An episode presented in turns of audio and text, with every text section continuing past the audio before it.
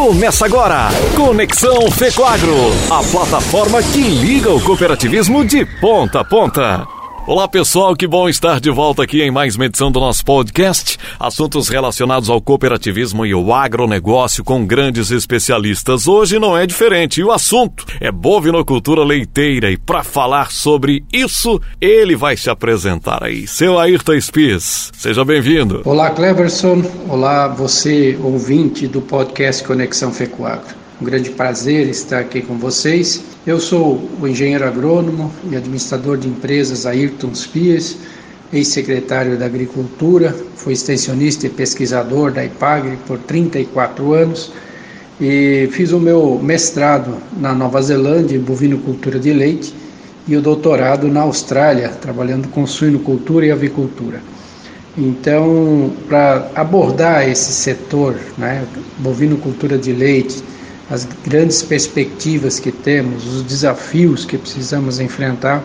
É, eu fico muito à vontade aí para trocar uma ideia com você, Cleverson, e para orientar nossos ouvintes é, a respeito do futuro do setor. Eu também coordeno atualmente a Aliança Láctea Sul Brasileira, que mais adiante nós abordaremos nesse bate-papo. E já que estamos falando de leite, Ayrton, o setor lácteo brasileiro está passando por uma grande transformação. Isso não é diferente aqui no nosso estado, é isso? Bom, em relação às transformações que estão ocorrendo no setor, principalmente em relação ao processo de produção, está sendo feita uma verdadeira revolução pelos produtores e pelas indústrias no sentido de produzir com mais tecnologia, com modernização do processo, que implica em aumentos de produtividade, melhoria da qualidade do leite e também de rentabilidade naquelas propriedades que estão fazendo o dever de casa.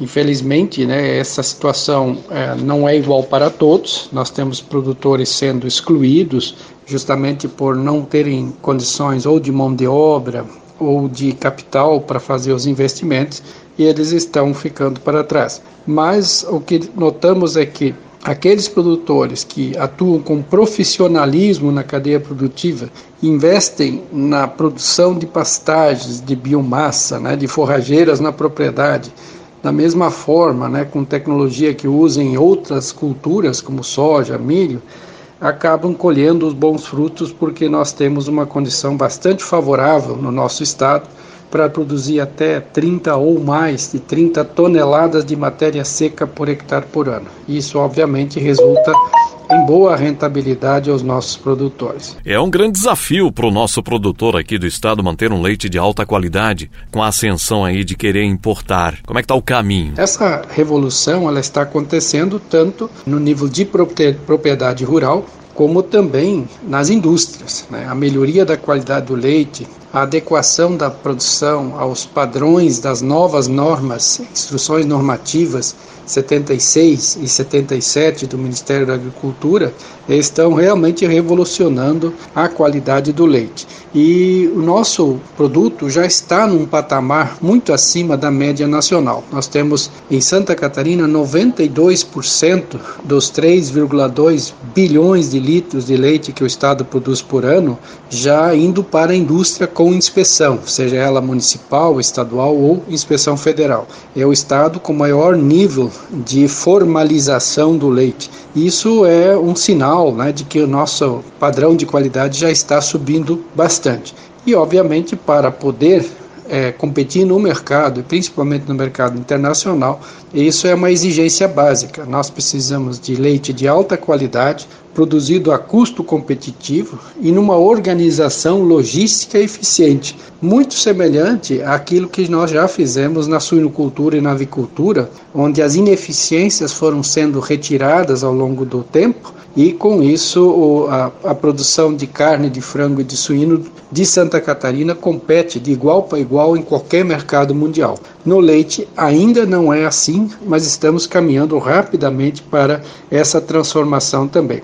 E essa relação né, com, com a indústria é, também precisa ser é, progressivamente mais fidelizada mais formalizada para viabilizar estratégias de fomento de investimento por parte das indústrias, sejam elas cooperativas, sejam indústrias é, privadas de outra natureza, para que elas possam fazer o seu esforço de desenvolvimento dos seus fornecedores e contar com essa produção na plataforma da indústria para atender contratos com o mercado. Então isso é muito importante. O Ayrton, aqui em Santa Catarina, boa parte dos produtores são familiares e não é diferente com a bovinocultura leiteira. Como é que tá? Tudo isso também tem um grande suporte aí das cooperativas. Essa é a diferença? Esse é o ponto? Muitos me perguntam, né? E como fica a agricultura familiar, né? Num modelo de produção de leite competitivo, focado, né? Em vender grandes volumes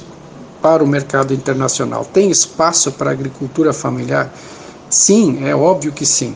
Santa Catarina é um estado que tem 84% dos seus 183 mil estabelecimentos agropecuários classificados como agricultores familiares. Não é o fato de ser agricultura familiar que ela não possa ser competitiva e produzir é, com eficiência.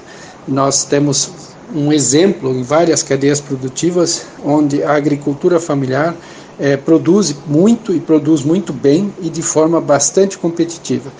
O que é, a, a agricultura familiar precisa é se organizar para criar escala né, com um arranjo que permite com que cada um faça dentro da cadeia produtiva aquilo que tem mais vocação ou mais condições de fazer. Então, o papel das cooperativas é fundamental nesse processo as cooperativas conseguem justamente conectar o pequeno produtor com o grande mercado através das cadeias agroindustriais, agregar valor à matéria-prima e também fornecer tecnologia, insumos né, de, de ponta para que a agricultura familiar possa participar numa economia de mercado.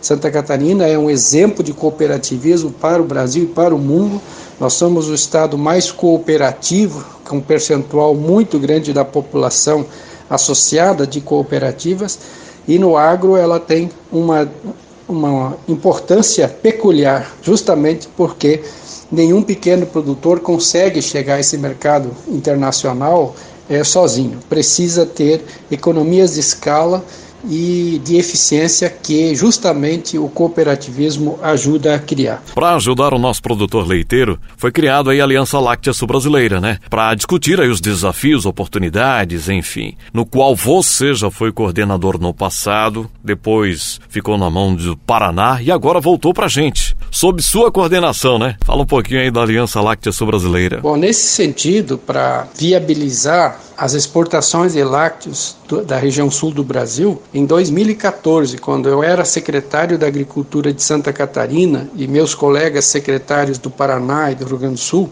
juntos nós eh, desafiamos os governadores dos três estados a criar a Aliança Láctea Sul Brasileira, cujo objetivo é basicamente desenvolver a cadeia produtiva resolvendo problemas comuns que nós temos no setor, nos três estados, e aproveitar as oportunidades comuns com uma estratégia conjunta para enfrentar esses desafios.